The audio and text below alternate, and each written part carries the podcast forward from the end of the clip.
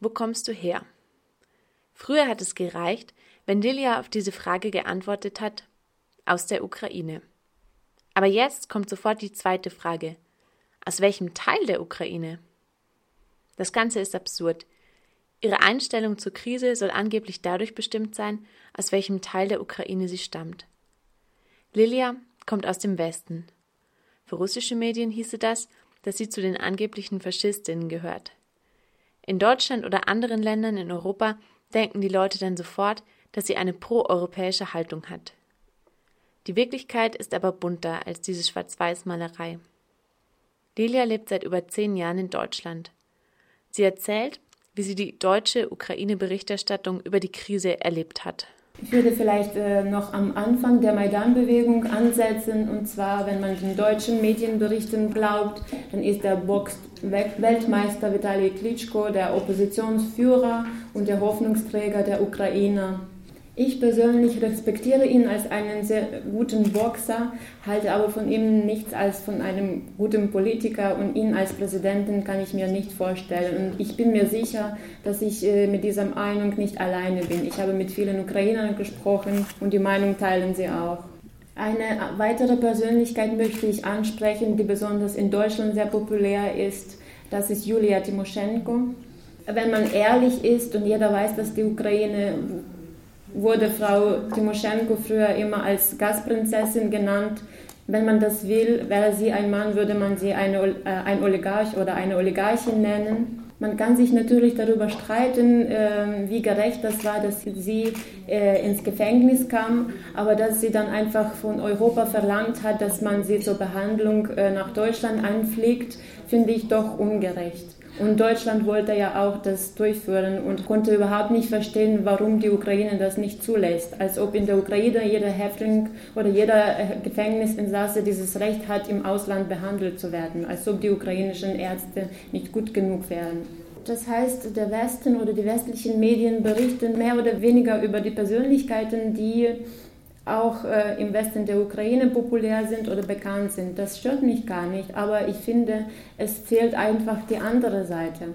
Warum fahren die Medien oder fuhren früher nicht in den Osten, um sich auch die Meinung äh, dort einzuholen, was die Menschen denn über die Entwicklung dort denken? Diese Frage würde auch mich persönlich sehr interessieren, denn ich habe fast keine Familie im Osten der Ukraine und nicht so viele Freunde. Das heißt, ich weiß auch nicht, was genau sie denken und wie viele von denen auf dem Maidanplatz vertreten waren. Ich will jetzt nicht den Eindruck erwecken, dass ich nur kritisieren möchte. Natürlich äh, prägen sich nur solche negativen Sachen ein. Es gibt ja auch gut, äh, gute Berichterstattung, nur ich finde einfach, dass das Gesamtbild aus der Ukraine in den deutschen Medien nicht vermittelt wurde. Ich möchte noch ganz kurz etwas zu den russischen Medien sagen. Ich habe das schon selbst so oft gemacht. Ich habe zwar keinen russischen Fernsehen, aber ich kann es im Internet verfolgen. Ich habe schon zigmal mein Laptop einfach aus Wut zugeklappt nach zwei Minuten, äh, nach den ersten zwei Minuten, als ich russische Nachrichten äh, geschaut habe, weil natürlich sind jetzt laut russischen Medien äh, Faschisten und Nationalisten an der Macht. Aber wo die Russen maßlos übertreiben, finde ich, in diesem Fall beziehen die europäischen oder die, gerade die deutschen Medien fast keine Stellung zum Thema, äh, wie viele denn von Rechtsextremismen oder Rechtsradikalen auf dem Maidanplatz vertreten waren.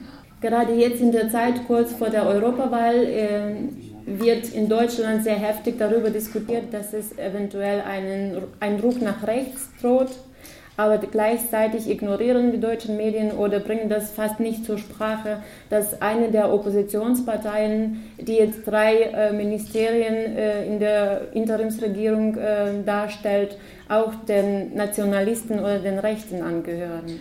Deswegen möchte ich ja auch mich selbst fragen und Sie vielleicht fragen, warum gibt es diese doppelten Standards? Aber das ist natürlich eine rhetorische Frage. Welche Rolle Faschistinnen bei den Protesten spielen, wird überall anders dargestellt. Wie können deutsche Medien also angemessen darüber berichten? Dazu sagt Lilia, ich finde, wenn man eine seriöse Berichterstattung macht, muss man eben dahin gehen und vor Ort sein. Ich weiß, dass es ungefährlich, äh, nicht unbedingt ungefährlich war oder ist, Aber äh, deswegen finde ich, muss man auch vor Ort sein und nicht irgendwo ins, gerade mal in Sochi sitzen, weil da die Olympischen Spiele stattgefunden haben und äh, eine Live-Schaltung nach Sochi machen, um über die Situation äh, in Kiew auf dem Maidan zu berichten. Direkt vor Ort war Anastasia. Sie ist eine freie Journalistin aus dem Ferropol, der Hauptstadt der Halbinsel Krim. Aus ihrer Perspektive spielen die Faschistinnen bei den Protesten folgende Rolle. Ich als Krim-Bewohnerin kann über diese Situation als Journalistin aus erster Hand berichten. Wenn wir nochmal über die Kräfte, die auf dem Maidan waren, auf diese Frage zurückkommen, dann kann ich nur sagen, dass es auf der Krim nie einen Zweifel daran gab, dass auf dem Maidan auch rechte Kräfte vor Ort sind. Das erklärt sich vielleicht dadurch, dass von dort nicht nur die russischen Fernsehkanäle zu empfangen waren, sondern auch andere regionale Fernsehsender von der Krim. In der Tat waren auf dem Maidan rechte Kräfte und die Angehörigen des sogenannten rechten Sektors waren da. Und man kann sagen, dass auch dank ihrer Anwesenheit dort der Maidan gesiegt hat. Jetzt muss natürlich die ukrainische Gesellschaft entscheiden, wie sie mit diesen Kräften weiter umgehen möchte. Anastasia weiß auch, wie die ukrainischen und russischen Medien den Maidan darstellen. Die ukrainischen Massenmedien haben die Ereignisse auf dem Maidan sehr unterschiedlich dargestellt. Die Mehrheit der Fernsehkanäle zeigt das, was dem Besitzer des Kanals entgegenkam.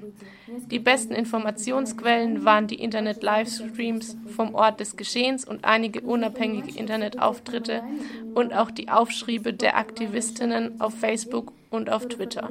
Man muss verstehen, dass bei den Ereignissen auf dem Maidan eine sehr große Zahl von Menschen mitgemacht hat, die die öffentliche Meinung prägen, von Künstlerinnen über Schriftstellerinnen bis hin zu Universitätsprofessorinnen. Die Propaganda der russischen Massenmedien ist eine unermesslich große Maschinerie, die immer unaufhörlich arbeitet.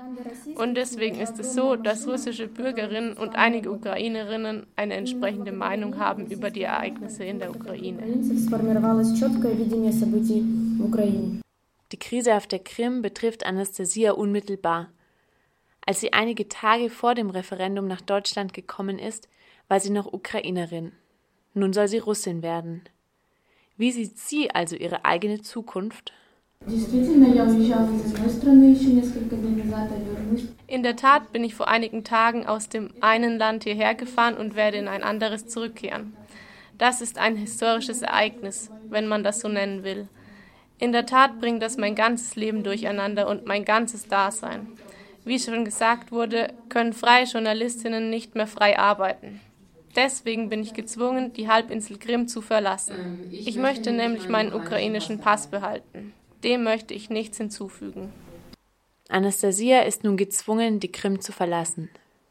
Sie ist mit einem One-Way-Ticket nach Deutschland gekommen. Wohin sie jetzt geht, ist unklar.